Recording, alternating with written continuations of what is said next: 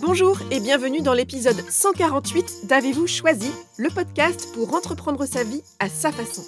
Si vous ne savez pas qui je suis, je suis Oriane Savouré-Lucas, coach professionnel certifié et la créatrice du podcast Avez-vous choisi et de la newsletter La graine de la semaine. Rejoignez la communauté Avez-vous choisi en vous inscrivant gratuitement sur oriane-savoureluca.com et vous recevrez une dose hebdomadaire d'inspiration, écrite ou audio, pour vous composer une vie sur mesure, plus légère et plus profonde à la fois. Ma passion et mon métier, c'est d'accompagner les personnes entreprenantes à retrouver leur enthousiasme et leur énergie créative pour davantage d'épanouissement et un impact positif et durable au quotidien. Si vous découvrez le podcast, bienvenue à tous. Avez-vous choisi le podcast Explore depuis octobre 2018 le vaste et intrigant territoire du choix sous trois formats. Le billet, où je partage des questionnements, réflexions et ressources pour choisir sa vie. La conversation avec une personne et son précieux supplément d'âme pour se laisser inspirer par des trajectoires de vie singulières. Et l'éclairage, où j'échange avec des auditeurs bloqués sur le rond-point du choix pour activer leur fonction anti-brouillard. Et aujourd'hui, place à la conversation d'Avez-vous choisi? Une chose avant de vous présenter l'invité de cet épisode. Si vous trouvez ce podcast utile et réjouissant, aidez-moi à lui faire atteindre un nombre grandissant d'oreilles en en parlant aux personnes qu'il pourrait intéresser et peut-être même éclairer autour de vous. Tous les épisodes d'Avez-vous choisi sont disponibles sur mon site, sur toutes les plateformes de podcast ou encore sur la chaîne YouTube Avez-vous choisi. Un grand merci pour votre précieux soutien qui permet à Avez-vous choisi de continuer à grandir et à s'améliorer. Ceci étant dit, place à ma conversation avec Nicolas Cruot, le président et cofondateur de Néolith. Alors Néolith, c'est une jeune start-up industrielle ligérienne qui développe un procédé innovant le procédé de la fossilisation des déchets non recyclables. C'est un procédé qui transforme et valorise ces déchets non recyclables en granulats pour la construction. Cette solution concrète de traitement des déchets propose une alternative écologiquement et économiquement viable à l'enfouissement et à l'incinération des déchets. En 2019, Nicolas Cruot est encore étudiant à Polytechnique et il s'associe avec son père, William Cruot, qui est tailleur de pierre de métier, et avec Clément Benassi, un autre étudiant ingénieur, ingénieur d'AgroParisTech, pour lancer l'aventure de Néolith. Et alors la première fois que moi j'ai entendu euh, Nicolas Cruot parler de néolithe lors d'une rencontre d'entrepreneurs, j'ai été emballée à la fois par l'audace, l'ambition et le pragmatisme de ce projet, et par la manière dont cette équipe dirigeante choisit de tracer sa voie, à la fois à travers sa solution, et dans sa façon de connecter des univers qui sont souvent perçus ou présentés comme opposés. Écologie et réindustrialisation, emploi durable et innovation technologique, préservation de l'environnement et croissance, ou encore l'univers de la start-up et le mode de vie ligérien. Je suis vraiment ravie de mettre en lumière cette entreprise ligérienne qui grandit vite et porte haut un projet enthousiasmant. Nicolas et moi avons enregistré cette conversation à la rentrée 2022, dans la foulée d'un été caniculaire, dans un contexte géopolitique et environnemental exigeant la sobriété énergétique et des changements radicaux dans nos manières d'utiliser les ressources disponibles et d'impacter notre planète. Au cours de cette conversation, Nicolas et moi parlons entre autres de la genèse du projet et de déclic pour passer de l'idée à la concrétisation, de ces rencontres et de ces moments qui changent tout, de l'intérêt de voir grand tout en gardant les pieds sur terre, d'innovation, de levée de fonds, de forte croissance et de points d'attention pour ne pas exploser en plein vol, des petits et des grands choix qui jalonnent et façonnent la grande aventure d'entreprendre, ou encore de ce qui nous fait nous lever le matin et de notre manière d'apporter notre pierre à l'édifice. Bonne écoute Bonjour Nicolas. Bonjour. Bienvenue dans Avez-vous choisi? Merci de m'accueillir dans les locaux euh, de, de Néolith. Avec plaisir. Je crois qu'il y a des projets de développement et, et d'agrandissement qui sont, euh, qui sont dans, les, dans les cartons. On aura peut-être l'occasion d'en parler. Avant d'entamer euh, nos échanges autour euh, de néolithes et de, et de la question du choix, est-ce que tu peux déjà nous, parler en quelques mots de, de néolithe? Qu'est-ce que c'est? Qui, qui êtes-vous et qu'est-ce que vous proposez? Bah, Néolith, c'est une société qu'on a créée il y a, il y a, trois ans avec mon père et Clément, notre troisième associé. Aujourd'hui, c'est une société d'à peu près 70 salariés qui s'est donné comme mission d'arrêter l'enfouissement et l'incinération des, des, déchets non recyclables, donc des poubelles ménagères, mais aussi des déchets des industriels. Il faut voir qu'on a à peu près 40 millions de tonnes de déchets non recyclables qui sont enfouis ou incinérés chaque année en France.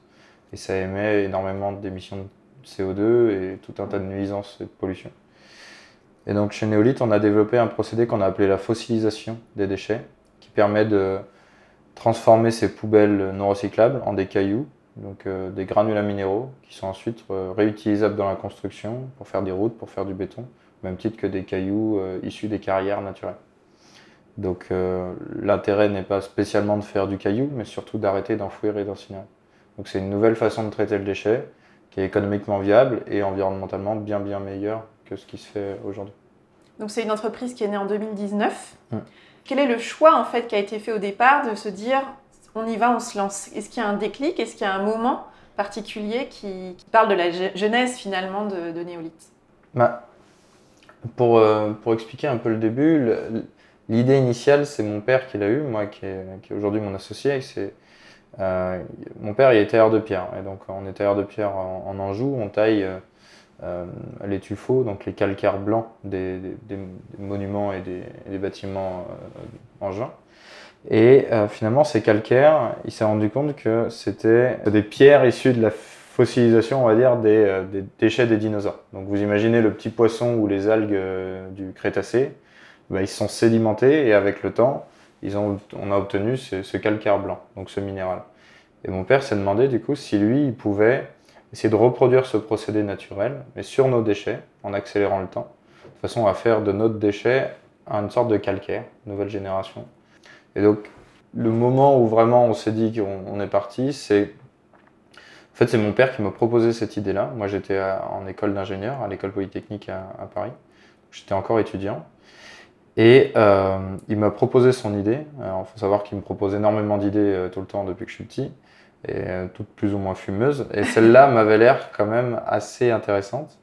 intéressante parce que je sais qu'il racontait pas totalement n'importe quoi, parce qu'il il avait quand même une expertise dans le milieu des matériaux.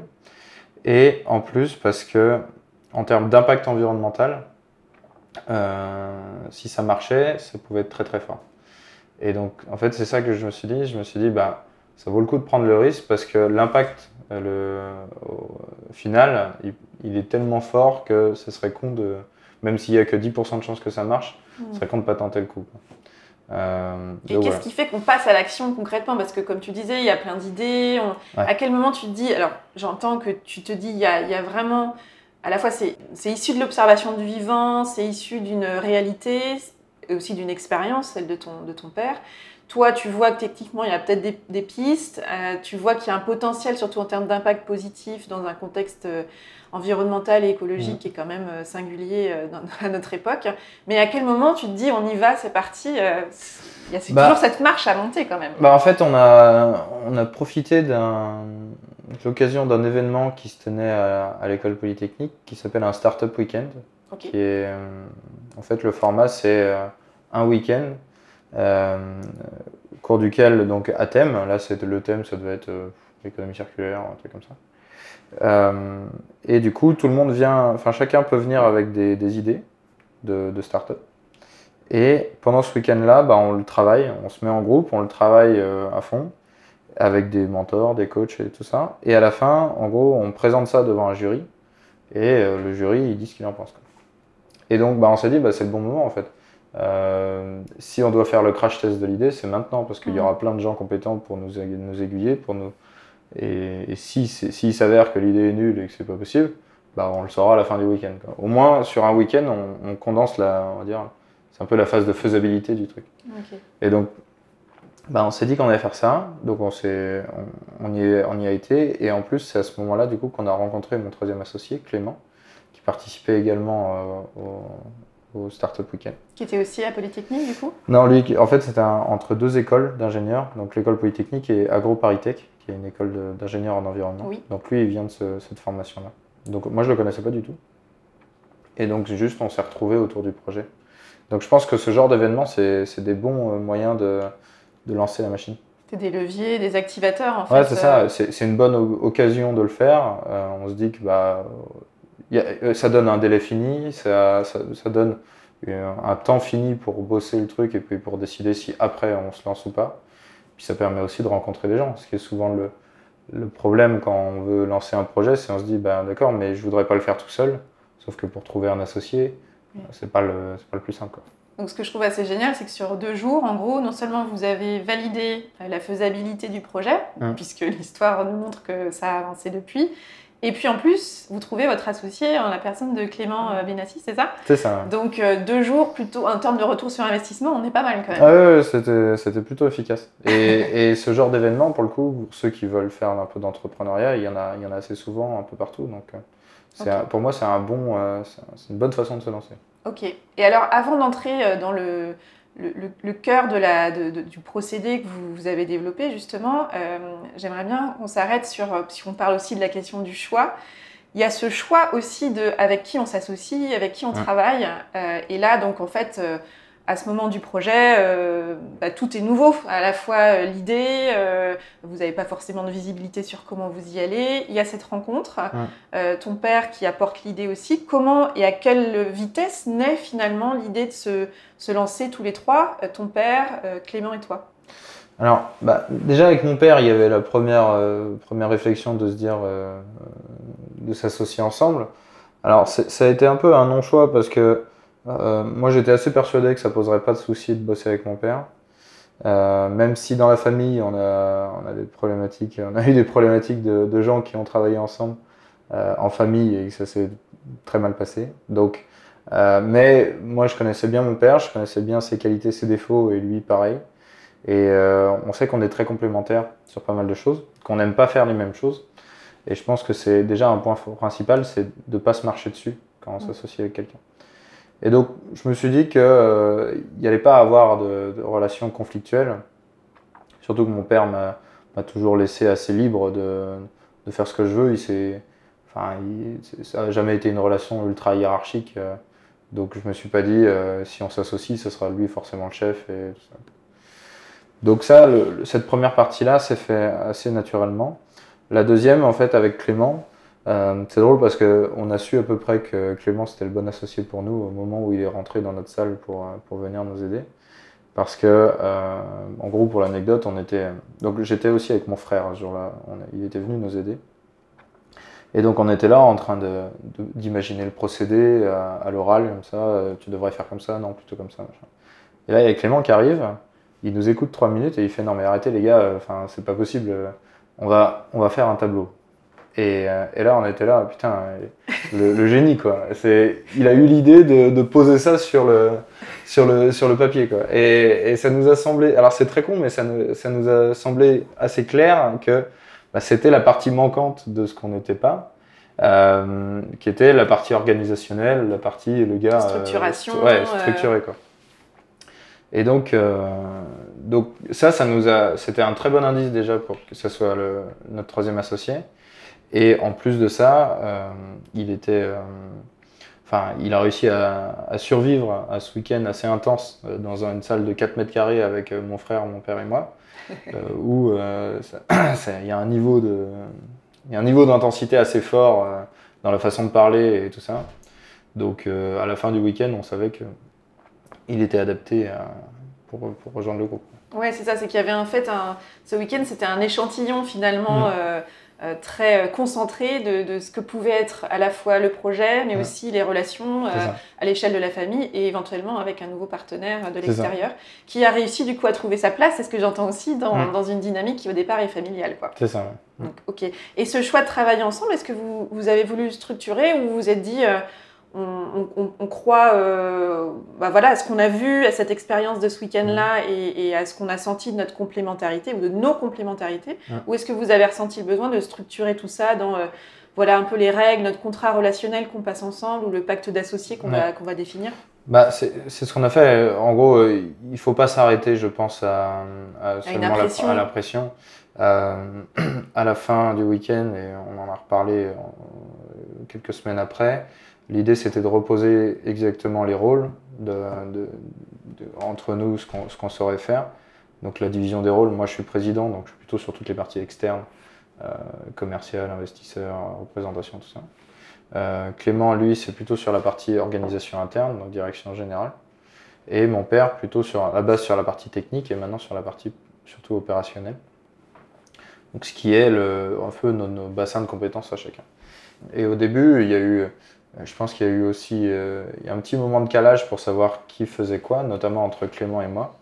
Euh, mais ça s'est calé assez rapidement. Et après, il fallait formaliser tout ça avec un pacte d'associés, euh, de façon aussi à ce que toutes les questions de, de, prise de capital, enfin de nombre de parts dans le capital, euh, un peu tout comme, enfin, il faut, faut pas laisser, faut pas laisser traîner ça, parce que les gens sinon se font chacun leur idée. Et plus on avance dans le projet, plus ça devient compliqué de remettre à plat. Donc, il vaut mieux profiter d'être au euh, ou de ne pas avoir fait grand-chose pour définir tout ça proprement et qu'il n'y ait pas des crispations qui s'entraînent à partir de ça. Pas attendre que les situations problématiques surgissent, mais plutôt définir à froid euh, euh, un fonctionnement et des règles pour mm. pouvoir s'y attacher quand des situations surgissent. Et surtout la répartition du capital qui est quand même quelque chose d'assez fondamental et qui est toujours, qui est toujours un peu source de crispation si, si c'est pas, si pas évident. Donc, je pense que ça, ça doit être défini très tôt. Il faut pas hésiter à en parler c'est toujours un peu tabou parce que euh, c'est un peu comme le, comme le pognon, quoi. Mais, euh, mais si on n'en parle pas vite, euh, ça, ça, pourrit tout le système. Ok.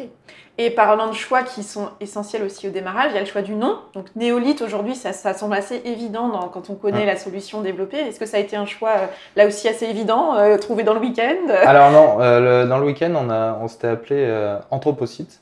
Anthropocyte, c'est, ça veut dire minéral de l'ère anthropocène. L'Anthropocène, c'est l'ère euh, géologique où l'homme commence à avoir un impact, donc les déchets, le CO2, tout ça, tout ce qui est grosso modo euh, Euh, et, donc mon père tenait à ce qu'on ait un nom comme ça pour nous raccrocher à un minéral. Pas nous raccrocher à l'image du déchet qui est très négative par défaut, mais l'image du minéral qui est plutôt noble. voilà, les maisons en pierre, tout ça, ça fait toujours un peu cossu. Donc c'était ça l'idée au départ. Sauf que Anthropocyte, il s'avère que c'est un nom euh, imbuvable pour euh, la grande majorité des gens. Euh, ils savent pas l'écrire, ils savent pas le dire, c'est l'enfer. Donc, ce qui a été décidé, c'est de garder ce nom Anthropocyte pour le matériau qu'on produit, le, caillou. Granulat. Le, granulat, c'est son nom, on va dire, c'est genre son nom scientifique, l'Anthropocyte. Et derrière, trouver un nom un peu plus lisse pour, pour le, commun des mortels, on va dire. et néolithe, ça nous semblait ça nous a semblé bien, mais on a mis, euh, on a mis quelques mois avant de le trouver. On s'est appelé Anthropocyte pendant quelques temps, avant de se mm. rendre compte que c'était une connerie. Ok, donc c'est intéressant de voir comment un nom euh, qui, euh, une fois qu'il est là, semble tout à fait cohérent, logique, naturel, et que mm. ça a fait des références justement, nouvelle pierre en fait, pour quelqu'un qui justement n'est pas très euh, voilà, au fait de différentes étapes de la présence de l'homme sur Terre, mais euh, et, qu'en fait c'est le résultat d'un long processus euh, de réflexion, mm. de, confrontation aussi aux réactions de l'entourage et de l'extérieur, qui n'est pas dans le cœur du, sujet. Bah, sur, ce genre de trucs qui sont purement que de la communication, je pense qu'il faut entendre ce qu'on nous dit de l'extérieur. Il ne faut pas juste rester dans son, dans son idée initiale, parce que à la fin c'est pas important même un nom qu'on n'aime pas, euh, finalement, euh, en l'entendant assez souvent, euh, on arrive à, l'assimiler. Donc, je pense que ça, ça coûte pas cher de, se recaler là-dessus avec la réalité de ce qu'on nous dit. Alors, on enregistre cette, cette, conversation à la rentrée 2022, après un été caniculaire, dans un contexte où je crois que et les individus et les entreprises comprennent que désormais il y a une réelle urgence à, à changer nos habitudes, mais au-delà de nos habitudes, notre manière d'impacter euh, la planète. Donc du coup, le cœur même de, néolithe prend encore plus de sens. Comment est-ce que vous avez pris en compte ces enjeux euh, écologiques, environnementaux, énergétiques, et, notamment l'enjeu de la décarbonation, par mmh. exemple, dans euh, la réflexion autour du procédé lui-même que mmh. vous avez créé Alors, il y, a, y a deux écoles chez nous. Il y a l'école de mon père qui est lui, à la base, le procédé et le projet, il l'a vu comme un moyen de faire un nouveau minéral. Parce que c'est le minéral qui l'intéresse. Et donc, euh, lui, les problématiques euh, CO2, grosso modo, euh, c'est pas qu'il s'en foutait, mais c'est que c'était pas dans, son, dans, ses objectifs. Lui, ce qu'il voulait, c'était pouvoir faire du caillou et faire un caillou qui est. Voilà. C'était ça qu'il aimait bien. maintenant, il est beaucoup plus au, sujet du CO2, il n'y a pas de souci. Hmm. par contre, Clément et moi, on était vraiment sur la partie CO2. Et donc, toute la réflexion, la, construction du process, ça devait être finalement la, meilleure façon de traiter le déchet pour réduire son empreinte environnementale. Et, euh, donc, ça implique aussi des choix technologiques. Euh, sur, quand on a le choix entre un élément A qui euh, pollue un peu plus, mais qui pourrait améliorer les propriétés mécaniques, par exemple, du matériau, ou un élément B qui pollue un peu moins, mais qui est un peu moins bon, euh, nous, on est plutôt enclin à aller vers l'élément B euh, parce que euh, l'idée, c'est de réduire l'empreinte environnementale du process. donc c'est vraiment cet objectif-là qu'on avait et on l'a quantifié assez rapidement. Finalement, l'impact que pourrait avoir Néolith pour savoir à peu près à quoi, à quoi s'en tenir. à l'époque, on avait quantifié le fait de, si on fossilisait tous les déchets français, on pourrait réduire de 5% l'impact carbone français. C'était les calculs initiaux. Euh, là, on a refait les calculs. il s'avère qu'on serait plutôt autour d'une réduction d'empreinte carbone de la France de 10% à peu près. C'est énorme. Ce qui est quand même assez considérable. Oui. oui, oui. pour, pour, un projet, réduire l'empreinte carbone de la France de 10%, euh, moi, c'est ça qui, qui, me fait lever le matin, très clairement. Et donc, euh, donc c'est vraiment cet objectif-là qui, qui, qui, nous, qui permet de piloter la boîte. Euh, et, d'une manière assez générale, nous, en tant qu'entrepreneurs, on, on, cherche à développer, alors via Néolith, mais aussi via d'autres projets, euh, une écologie qu'on appelle, euh, appelle ça l'écostrialisation. C'est le fait d'industrialiser l'écologie et de ne pas mmh. juste être sur les petits gestes du quotidien ou sur le potager au fond du jardin, mais de se dire, bah, il y a des solutions écologiques qui peuvent avoir des très gros impacts positifs pour l'environnement eh ben, il faut pouvoir les passer à une échelle industrielle, standardisée et répliquée. Et, euh, typiquement, s'il y a une solution euh, qui fait euh, moins, moins 3% des émissions mondiales de gaz à effet de serre en potentiel, bah, c'est plutôt celle-là qu'on doit pousser, plutôt que la petite solution anecdotique qui fait bien sur le journal de, TF1, mais qui, dans les faits, n'aura jamais aucune... Mm. Donc nous, on est plutôt sur cette démarche-là de dire... bah L'industrie, c'est un outil. Ça a été un outil qui a été utilisé pour, à la base, euh, faire euh, rapporter du confort à tous, euh, créer des biens de consommation pour que tout le monde ait un niveau de confort suffisant. Ensuite, ça a été quand même vachement tourné pour principalement faire du pognon, sans apporter spécialement beaucoup plus de confort. Et aujourd'hui, on considère que ça peut être un outil qui peut permettre la transition environnementale. Donc cet outil-là industriel, on peut se dire que euh, finalement, si on l'applique sur l'environnement, toute cette puissance de l'industrie va pouvoir nous aider à combattre le changement climatique à mm. armes égales finalement avec le problème qui a été causé, parce que c'est un problème industriel à la base. Donc voilà, donc c'est ça notre, notre idée. Et typiquement, de, euh, je connais une autre entreprise qui, qui est dans, ces, ordres de grandeur-là.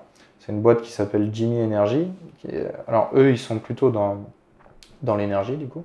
Ils proposent des, sortes de mini-réacteurs nucléaires pour faire de la chaufferie industrielle. En gros, euh, dans une aciérie, normalement, on brûle, euh, on brûle du charbon, on brûle euh, des, hydrocarbures pour faire la chaleur, pour, fondre le métal.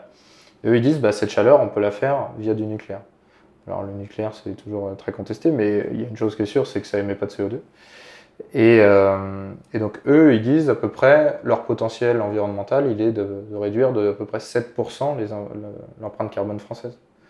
Et donc finalement, moi, ce qu'on cherche à faire au-dessus de Néolith, c'est d'agréger, essayer d'identifier et d'agréger des solutions comme ça, hmm. où euh, finalement, si j'ai un catalogue de 20 solutions, bah, peut-être que je peux réduire de 80% l'empreinte carbone française.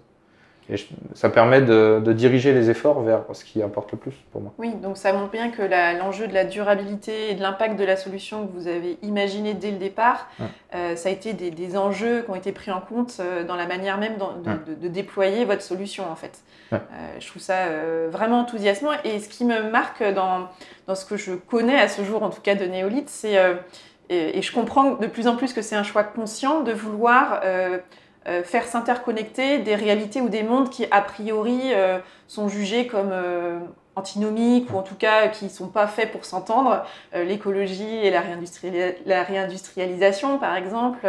et je trouve que cette, cette nouvelle voie ou cette manière de tracer votre voie à votre façon, c'est très inspirant et très audacieux. Et donc j'entends que c'est un choix conscient et que c'est pas, ça s'est pas fait un peu au fil de l'eau et puis à un moment donné l'extérieur vous a permis de prendre conscience que vous aviez ça comme modèle. C'est vraiment quelque chose qui a été envisagé dès le départ euh, comme, euh, comme un choix réel. Quoi. Ouais, et même dans, le, dans le, finalement dans, la, dans, notre approche du marché, euh, on pourrait se dire bah, les industries en place, c'est eux qui ont, fait le problème, notamment dans le déchet, c'est elles qui émettent du CO2 aujourd'hui. Donc bah, nous, on va se positionner en, contre ça et puis on va avancer avec notre solution à l'encontre du marché.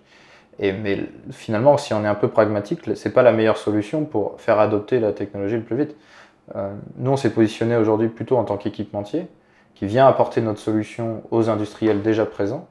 Euh, et pour moi, c'est l'idée, c'est de leur apporter une valeur qu'ils n'auraient pas autrement.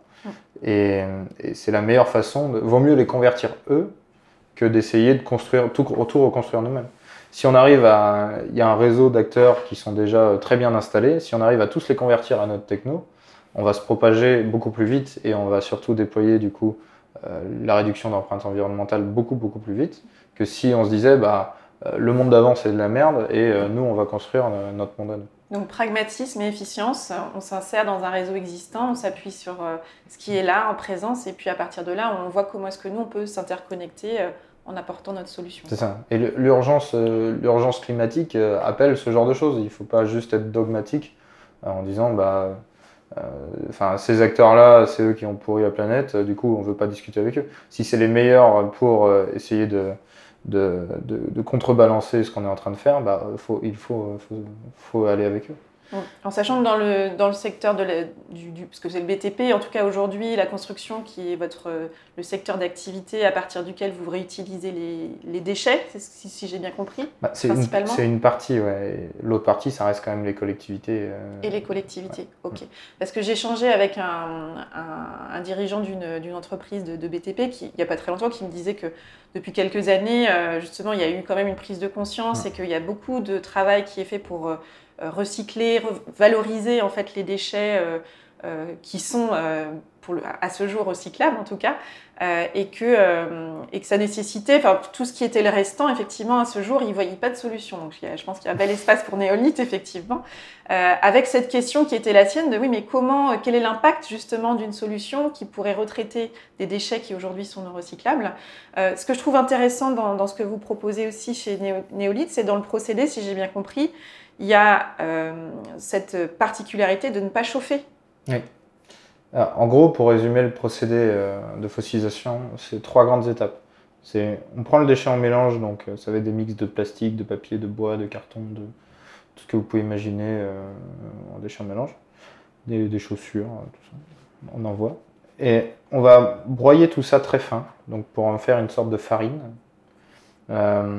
Et cette farine, donc ça c'est la première étape, cette farine on va la faire réagir avec des, liants qui sont là, nous, notre cœur de métier euh, d'un point de vue chimie, sciences des matériaux, c'est notre, notre formule secrète.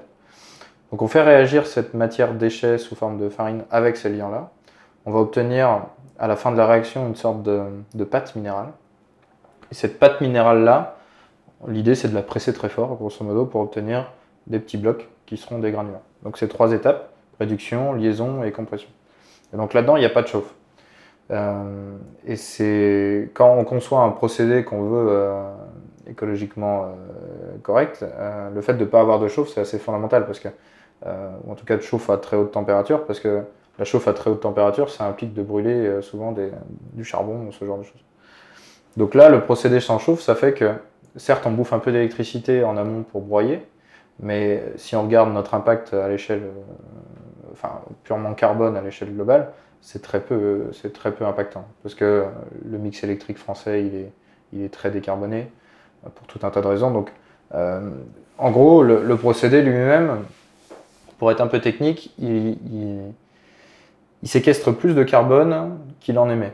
Alors, il émet du carbone par la production du liant, par l'électricité, par tout ça, par les transports, mais euh, il piège aussi du carbone. Euh, pour expliquer ça simplement, euh, vous imaginez, euh, je sais pas, un morceau de bois ou une peau de banane à la fin de sa vie, normalement, il est censé se décomposer et retourner, et tout le carbone de cette, qui a été capté pendant la vie de la matière organique devrait retourner dans l'atmosphère. Donc ça, c'est le cycle naturel du carbone. Nous, finalement, ce morceau de bois ou cette peau de banane, il va être minéralisé, et donc euh, tout le carbone qui est présent à l'intérieur, il va être stocké dans un caillou.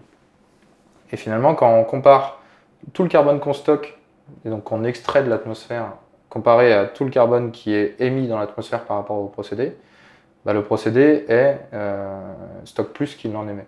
Hmm. Et donc ça, c'est un procédé qui est intrinsèquement euh, bénéfique. C'est-à-dire que aujourd'hui, on se compare, nous, quand on fait notre, bilan carbone, on se compare à ce que fait l'incinération ou l'enfouissement, qui eux émettent énormément dans l'atmosphère. Mais si on se comparait même juste à nous-mêmes, ou euh, à un, scénario où il n'y aurait pas d'incinération, pas d'enfouissement, eh ben, finalement, on, viendrait aspirer finalement une partie du carbone de l'atmosphère. Et donc, je pense que ça, c'est ce qui nous permet d'être sûr qu'on est intrinsèquement bon. Et pas juste on est meilleur que les autres, mais nous-mêmes on serait polluant. Ok, donc en fait l'idée aussi en plus euh, par rapport à l'empreinte et à l'impact positif à la fois du procédé de la solution que vous proposez, c'est aussi à terme de pouvoir euh, implanter euh, ce fossilisateur au plus près finalement mm. de la présence des déchets qui aujourd'hui sont des, des, déchets non recyclés, enfin non recyclables et non recyclés à ce jour. Oui, parce que la gestion des déchets, euh, un déchet, ça voyage mal, c'est, euh, ça a une densité très faible, donc ça fait tout de suite beaucoup de volume pour mm. euh, très peu de poids, et du coup, ça balade beaucoup de camions pour balader finalement quelques tonnes de déchets. Donc l'idée, c'est d'avoir des petites installations qui sont au plus proche de, des installations de tri ou de production de déchets. Et donc, on gagnera sur les transports. Alors, en termes d'impact environnemental, finalement, les transports, c'est pas si considérable que ça quand on regarde par rapport à juste le fait de brûler du déchet, ce qui émet beaucoup plus que le fait de les transporter. Oui, parce qu'aujourd'hui, pour, pour dire, on, gère le déchet par incinération et enfouissement euh, principalement. C'est ça. Et, euh, et la, la, solution qui est, euh, on va dire que c'est, l'état de l'art, ça reste l'incinération. l'enfouissement a plutôt vocation normalement à disparaître, à disparaître. mais représente encore la moitié des déchets traités aujourd'hui. Hein. C'est 15 millions de tonnes, un peu plus que ça. Donc, euh, ouais, le transport, l'intérêt d'être local, c'est aussi d'un point de vue purement économique, de pouvoir s'adresser à des plus petits acteurs, de ne pas être obligé de faire un très gros centre de fossilisation, mais de pouvoir implanter des petits fossilisateurs, on appelle ça, directement sur les petits acteurs euh, qui gèrent leurs déchets. Ça les rend autonomes sur leur gestion et ça évite l'agrégation en monopole, mmh. euh, comme ça se fait aujourd'hui dans le, dans le secteur. Super, enfin, je trouve ça enfin, plein d'espoir en fait pour, euh, pour la, suite des aventures de l'humanité. Et justement, en termes de, phase de développement, on l'a dit, c'est une entreprise qui a été créée en 2019. Donc il y a eu cette phase d'idéation, de, prototypage, puis là vous êtes plus dans une phase d'industrialisation. Mmh. Euh, c'est quoi les choix qui s'annoncent justement euh, pour toujours garder ce fil rouge du choix, les choix qui s'annoncent pour, pour Néolith euh, il y a une croissance quand même qui est forte, euh, que ce soit dans le développement de l'activité, dans la croissance du nombre de collaborateurs. Euh, c'est quoi la suite en fait qui se dessine pour Néolith bah, La suite, les, grands enjeux, je pense, à 2-3 ans, ça va être à quelle vitesse on veut s'internationaliser. parce qu'on a un marché français qui est déjà énorme à, gérer, mais finalement montrer qu'on peut aussi arriver dans des marchés étrangers, alors que ce soit européens, mais aussi dans d'autres pays riches. Euh, c'est assez important. Moi, structurellement, euh, je fonctionne par levée de fonds aujourd'hui encore, parce qu'on croit très vite et on n'a quasiment pas de chiffre d'affaires. Donc euh, là, ma dernière levée de fonds en date, c'était 20 millions d'euros. je devrais en refaire une l'année prochaine, je pense, dans les, on va dire, en ordre de grandeur, peut-être dans les 80 millions d'euros. il faut que je puisse montrer à mes investisseurs que j'ai des, des, possibilités d'aller sur un marché hors, France, ce qui ce qui est le meilleur moyen d'avoir finalement de, toucher le plus possible de, clients et d'avoir le meilleur impact. Et d'avoir un impact euh, significatif. Ça. Et donc il y a cette question de quand est-ce qu'il faut euh, sortir de la pseudo-zone de confort qu'on aura réussi à se faire en déployant en France pour aller s'attaquer à de la réglementation étrangère, à, tout ce qui implique l'internationalisation. Euh, déjà à la vitesse où on croit, c'est toujours c'est déjà compliqué d'essayer de ne pas exploser en vol en termes de, de structure. Là, comme je disais, on est 70 à la fin de l'année, on est en septembre. À la fin de l'année, normalement, on devrait être dans les 120. Donc, euh, c'est beaucoup de contraintes d'un coup sur une, sur une société, sur une structure. Je dirais que c'est ça. Et puis, Et puis, il y a aussi le fait de, de transitionner, enfin, d'aller assez rapidement sur d'autres types de déchets. Aujourd'hui, euh, comme tu disais, on est sur des déchets plutôt industriels. C'est parce que c'est les premiers gisements qui sont les plus euh, faciles à aller chercher. Mais le cœur du marché et le cœur du problème, ça reste euh, les déchets ménagers. Ménager. Et donc l'idée c'est d'aller assez vite là-dessus, sans trop perdre non plus de ressources sur notre métier fondamental. Euh, donc c'est toujours ces, ces choix-là, enfin mais c'est les choix de l'entrepreneur à la base. C'est euh, on a besoin d'aller vite parce que le marché le demande, parce que l'urgence climatique le demande, parce qu'on a aussi envie. Euh, Mais on peut pas tout faire à la fois parce qu'on a des ressources toujours un peu limitées. Et puis structurellement, c'est un coût explosé en vol. Même si on avait des ressources financières illimitées, euh, on a une limite de, croissance. Et donc c'est ça qu'il faut réussir à manager. Alors ça, on peut en discuter avec les associés les directeurs. On en discute aussi, heureusement, avec nos investisseurs et ceux qui connaissent un peu ce métier-là. Mais c'est ça qui est un peu structurant en fait. Hmm.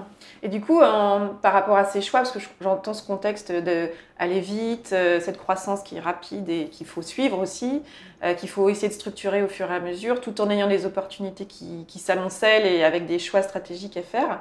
Est-ce qu'il y a du coup un processus décisionnel que vous avez acté euh, au niveau de, de Ou est-ce que c'est en fonction du sujet que euh, un choix se dessine? Comment vous procédez? Comment toi tu procèdes en tant que président aussi pour te dire oui, on va vite, mais je veux garder une forme de structuration de ce qui est un, un- ce qu'on appelle un bon choix, ce que moi je préfère appeler un ch- un choix juste, le plus juste possible. Quoi. Bah, nous, on a trois niveaux de, de décision, on va dire, à mon niveau.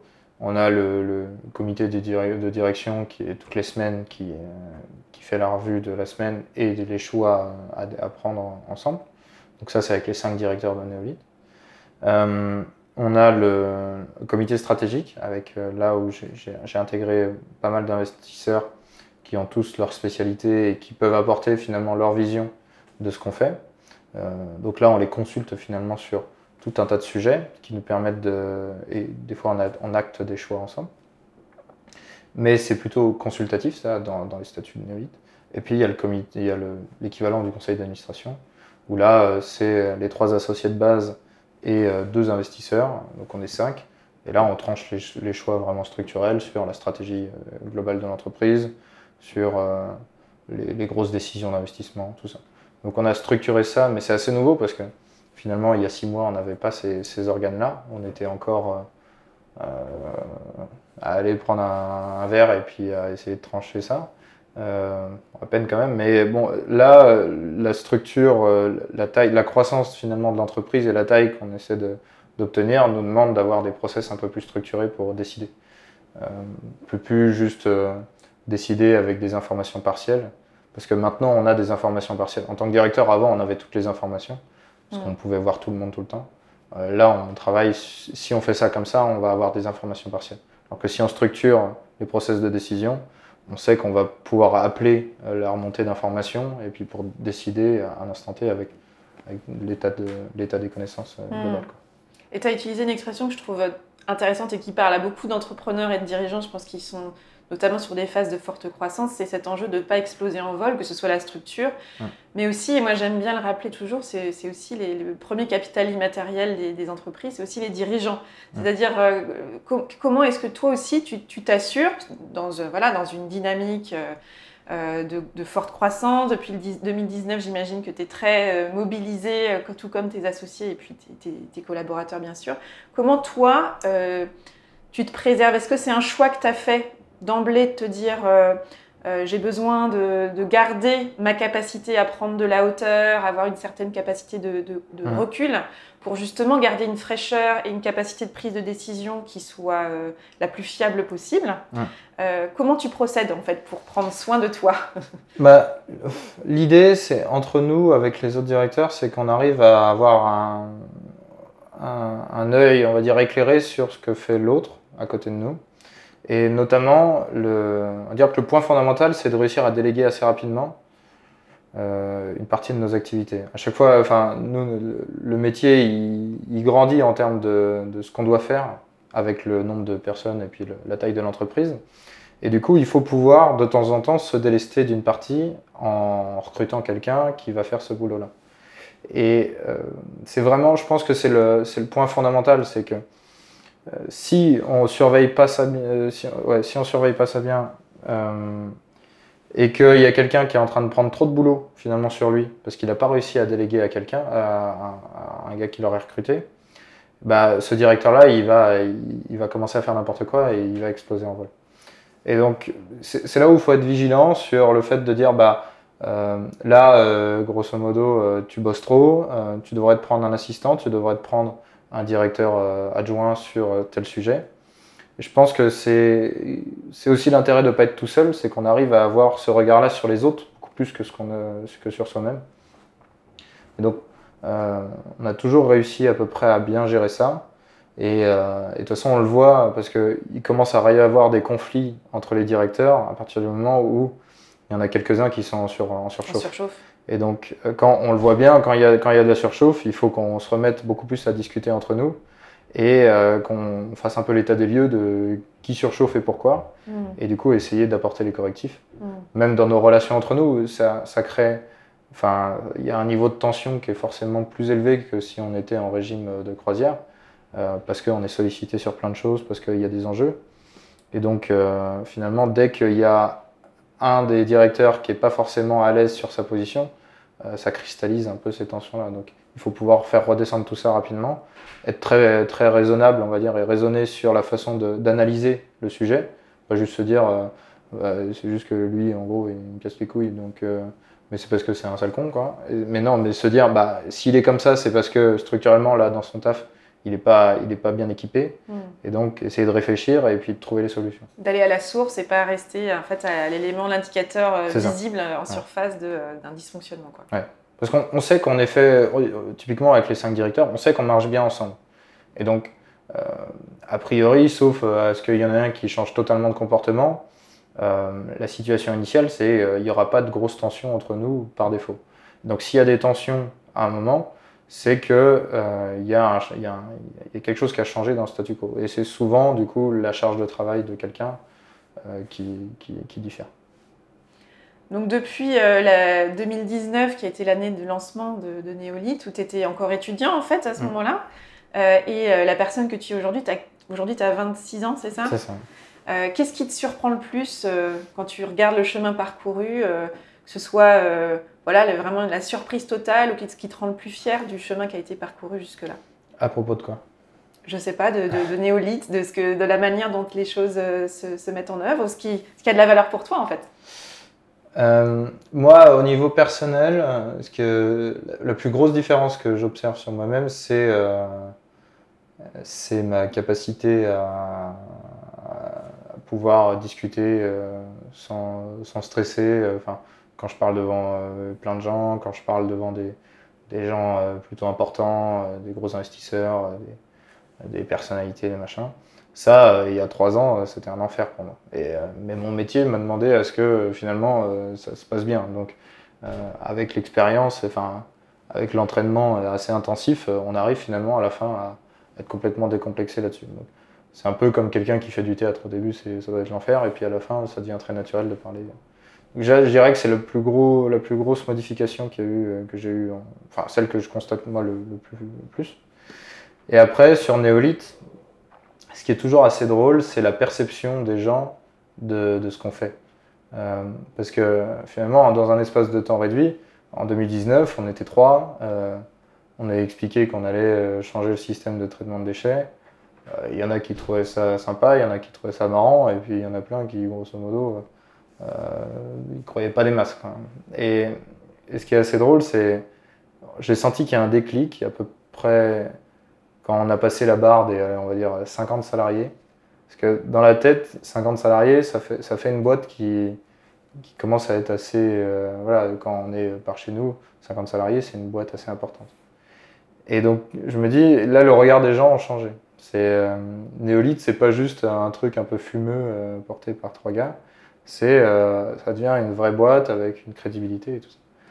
Et, je trouve que c'est vraiment cette différence de perception. Nous, on n'a pas spécialement changé, je pense, avec les directeurs là-dessus, mais on est perçu très différemment par rapport à il y a trois ans. Et, d'autant plus différemment, je pense que finalement, trois ans, c'est assez court. finalement, on s'est embauché. Nous, on s'est même pas embauché il y a trois ans parce qu'on était encore étudiants. Mais on s'est embauché en début 2020. Donc on a commencé vraiment à bosser début 2020. Et là, on est deux ans et demi après. Et, et on a construit, on a nos bâtiments, on a, tout un tas de salariés. Et du coup, les gens qui nous ont vus il y a encore un an, la dernière fois qu'ils nous ont vus, c'est il y a un an, un an et demi, ils comprennent pas vraiment la vitesse où ça va. Et, donc, moi, c'est ce qui m'amuse le plus dans, l'évolution qu'on a, c'est vraiment cette capacité à aller assez vite euh, pour que tout le monde constate que ça avance bien. C'est parce que sinon, c'est le risque. C'est la start-up qui, quand on va la revoir un an après, finalement, elle n'a pas trop bougé. Et un an après, elle a un peu bougé, mais pas non plus beaucoup. Et ça, c'est pas, c'est pas des très bons signaux pour tout le monde. Et alors que là, on a toujours des signaux de ça va vite quand même. Ça va vite et de manière euh, structurée, c'est ce que j'entends. C'est-à-dire qu'il y a quand même la logique de, du pas à pas, de structurer petit à petit et de s'assurer que le château a une base bien solide et qu'on construit une tour euh, qui. Ouais, bah après ça, on, on saura vraiment si on a construit une vraie base solide que. Euh, enfin, on, saura si on n'a pas construit une base solide que si ça se pète un peu la gueule. Bien sûr, mais en tout cas, l'intention qui est posée de manière consciente dès le départ, c'est de s'assurer que les choses se construisent euh, avec pragmatisme, euh, à partir, pas, de manière hors sol, c'est-à-dire pas hors sol des réalités, pas hors sol de l'existant, comme tu disais, et de, des forces en présence, des acteurs en présence. Donc il y a quand même un tissage et des ramifications qui se font qui, qui contribuent à structurer la manière des arts euh, qui sont liés les uns aux autres. Il y a quelque chose qui se, qui se ramifie de manière euh, euh, fertile et, vertueuse quand même. Ouais, et un des points qui me semble important quand on structure comme ça, c'est de ne pas mettre les, les, salariés en surchauffe non plus. Parce que quand même le, modèle startup implique des objectifs très courts avec une pression assez forte du fait de ces objectifs, un budget limité. Euh, parce qu'on perd de l'argent, donc euh, tout l'argent qu'on perd, finalement, c'est de la durée de vie en moins. Quand on fait des levées de fonds, on fait une levée de fonds de 20 millions, on sait qu'on en a pour tant de mois avant de, mourir ou de refaire une levée de fonds. Et donc, si on n'a pas obtenu les objectifs intermédiaires qui nous permettent de refaire une levée de fonds, bah, c'est la fin. Donc, euh, il ne faut pas dépenser trop d'argent, il faut... Et donc tout ça, ça, ça, naturellement, la structure devrait mettre une pression assez forte sur les salariés.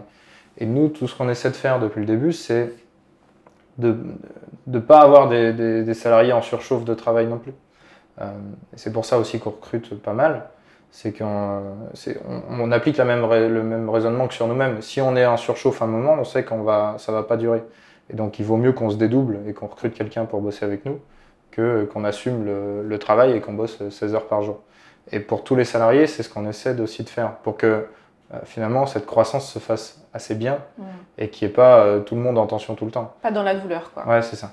Plutôt dans la de manière durable. Parce que euh, si on prend, si on n'a aucune considération sociale pour les gens et qu'on est, on est un salaud de financier, il y a, y a, quand même un, un, intérêt fondamental à pas ce que les gens partent, c'est que si on construit une néolithe et au bout de trois ans, toute la première génération qui était là, il y a un turnover monstrueux, bah, on va reperdre du temps à ce que tout le monde se réapproprie le projet. Et, donc, c'est vraiment quelque chose, je pense, qui est culturellement dans le monde de l'entrepreneuriat. Euh, il y a toujours cette vision de l'entrepreneur qui bosse 20 heures par jour, machin truc. Euh, et des salariés, pareil, euh, qui dorment au boulot, qui, machin. Surtout dans l'univers startup. C'est ça. Et je, mais je suis vraiment pas sûr que ça soit une façon optimale de gérer sa boîte. Et donc, nous, on est plutôt à essayer de ne pas faire ça et d'avoir que les gens aient leur, euh, leur, train de vie et leur confort euh, usuel. Quoi. Mmh. Donc c'est allié, ce que j'entends, c'est allier l'audace et la prudence avec comme liant euh, la, oui, la, le pragmatisme en fait. d'observer les phénomènes, qu'est-ce qui, qu'est-ce qui se produit, qu'est-ce qu'on observe, et à mmh. partir de là, on réajuste au fur et à mesure. Mmh. Ça ne veut pas dire qu'on on est parfait et, et, ça se trouve, je vais apprendre demain qu'il y en a un qui est, en, train, de, qui est en train de surchauffer, mais en tout cas, c'est l'esprit dans lequel on veut être. On n'est pas dans l'esprit euh, bossez tous comme des fous et puis à la fin vous serez récompensés. Euh. Oui, la sur le gâteau au, bout de la course. Quoi. En tout cas, ce que j'entends, c'est l'importance du bon sens aussi euh, dans la manière dont les choses se construisent. Ce que je trouve très intéressant, c'est qu'on est très loin de l'image effectivement de la start-up classique, qui souvent d'ailleurs est assez associée à Paris, hein, quand même, en France en tout cas. et là, on est dans les locaux, on est, c'est une start-up mais ligérienne. Donc, ce que je trouve assez génial, c'est cette façon que vous avez de faire à votre façon finalement Alors effectivement, quand le regard se porte vers l'extérieur ou que l'extérieur porte le regard sur vous, on voit que c'est pas comme partout, pas comme d'habitude, mais j'entends pas le souhait au départ de faire forcément différent des autres, mais avec l'envie de faire les choses de manière la plus, la plus cohérente possible, avec le plus de pragmatisme, de bon sens, et, et ancré à la fois sur un territoire, mais dans une réalité. Quoi. Oui, bah, mais ça, je pense que ça découle aussi naturellement de, de plutôt de mon père, qui est, qui est alors, il, voudrait surtout pas qu'on appelle ça le bon sens paysan, parce que c'est pas quelque chose qu'il considère en, très, haut, très haute estime, mais plutôt le, pragmatisme euh, de l'artisan. Quoi. C'est, ça sert à rien d'essayer de, monter dans les tours et de se faire des grandes théories. Euh, la réalité, c'est que euh, une entreprise, ça, reste une entreprise. Enfin, même si c'est une start-up et que ça a une très grosse croissance, il faut que les gens s'y sentent bien. Il faut, il y, a, tout un tas de bases qu'il faut avoir. Et, lui, il apporte aussi cet esprit-là dans la boîte. Nous, on est, on est plus théorique à la base. On est des ingénieurs qui n'ont pas d'expérience professionnelle. C'est lui qui a soufflé un peu ce, ce truc-là. Et ce qu'il ne faut pas non plus, c'est qu'il y ait trop d'esprit artisan, parce que mm. euh, moi, pour avoir bossé un peu avec lui sur ces chantiers, euh, l'esprit euh, l'esprit chantier, c'est c'est pas le bon esprit pour faire une vraie industrie. C'est un esprit de la démerde, mais on ne fait pas de la démerde pendant à, 120. C'est ça. Il y a besoin à un moment donné de structurer, mm. comme le fameux week-end où euh, Clément est arrivé à proposer de faire un tableau. et, tu disais, c'est une start-up euh, ligérienne, euh, donc qui est à sa sauce. Mais ce que je voudrais, là où je voudrais insister, c'est que c'est pas parce qu'on n'est pas à Paris et qu'on n'est pas dans les codes de la tech traditionnelle que on peut pas avoir les ressources, on peut pas avoir le financement. Bien sûr. J'avais eu la remarque par un banquier à un moment lors d'un comité où on disait qu'on allait faire euh, je sais plus, une levée de fonds de. Bah, ça devait être la, la, deuxième levée de fonds, donc de 2,5 millions. Donc moi j'ai annoncé ça, ça sans, trop, euh, sans trop de fébrile parce que je pensais que. Enfin, j'étais assez convaincu qu'on allait le faire. Et le banquier il me regardait en me disant Mais, mais euh, vous cherchez 2,5 millions, mais vous êtes, vous êtes en Anjou, les gars, quoi, grosso modo. Réveillez-vous. Pour trouver beaucoup d'argent comme ça en Anjou, ça se fait pas. Mais il n'avait pas compris, mais moi, mes, investisseurs, je ne vais pas forcément les chercher à Chalon. Enfin, c'est, pas parce qu'on est basé en Anjou et qu'on fait toute notre vie en Anjou qu'on ne peut pas aller chercher de, l'argent partout. Et donc, il n'y a, pas de, a pas structurellement de, de, points faibles à être ici. Bien sûr. Euh, on a accès au même, au même réseau parisien, juste on ne paye pas les gens. Euh, euh, les gens n'ont pas le train de vie de Paris, donc il n'y a pas les mêmes salaires parisiens. Euh, pour avoir un, train de vie équivalent. Euh, on ne paye pas nos locaux le même prix. On est beaucoup plus considéré par les élus locaux. Euh, et puis on a, on a nous-mêmes un cadre de vie qui est, qui est, mmh. super. Quoi. et vous êtes beaucoup plus visible en plus. Bah, forcément, vous tirez mmh. votre épingle du jeu. C'est ça. Donc je vois pas de. Enfin, on peut bénéficier de tout ce que peut apporter Paris sans avoir les contraintes. Donc je vois pas le, je vois pas l'intérêt de vouloir à tout prix, surtout quand on fait de l'industrie. Euh, vouloir à tout prix se projeter en région parisienne.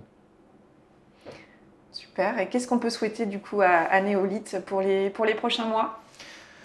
Bah, C'est de réussir le passage à la, réalité. C'est là on arrive dans la réalité commerciale. On va installer euh, un premier fossilisateur commercial d'ici la fin de l'année. On va en installer pas mal l'année prochaine. Euh, on sait qu'on va avoir des, des, problèmes parce que l'industrie en prototype, ça a toujours des problèmes. L'idée, c'est de réussir à pouvoir euh, apporter euh, finalement. Enfin, c'est pas parce que mon fossilisateur il a des problèmes qu'il faut que je considère que ce soit normal. Donc il faut. Nous, ce qu'on veut, c'est pouvoir apporter un, niveau de service après-vente et de maintenance et de qualité très élevé. Parce que c'est là qu'on va faire finalement notre réputation de jeune industriel. Aujourd'hui, on a annoncé beaucoup de choses. Maintenant, les gens, ils attendent à ce qu'on délivre. Et en fonction de la qualité de ce qu'on va délivrer, ils vont nous juger pour les cinq prochaines années.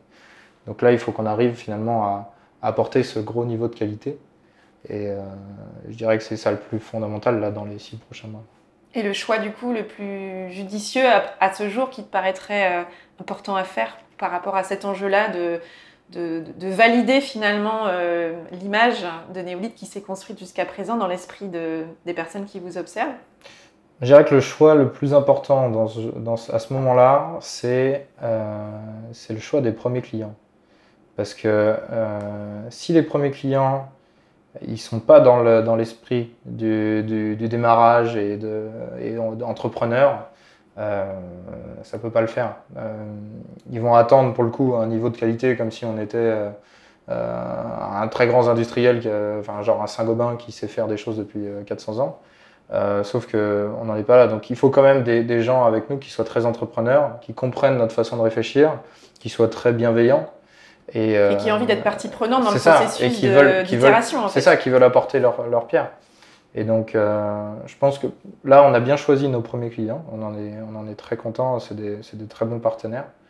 Et, euh, et, donc, je dirais que c'est notre, à notre, à notre, à notre moment, là, au moment clé de cette phase-là, le plus important, c'est ce choix-là. Parce que si on prend un client euh, qui n'est pas du tout investi et qui veut juste son produit, euh, on est sûr que euh, ça va pas marcher. Quoi. Il va pas faire l'effort lui de son côté de faire que ça marche bien il va tout de suite euh, décrédibiliser euh, la, boîte parce que ça ne marche pas comme il s'était imaginé.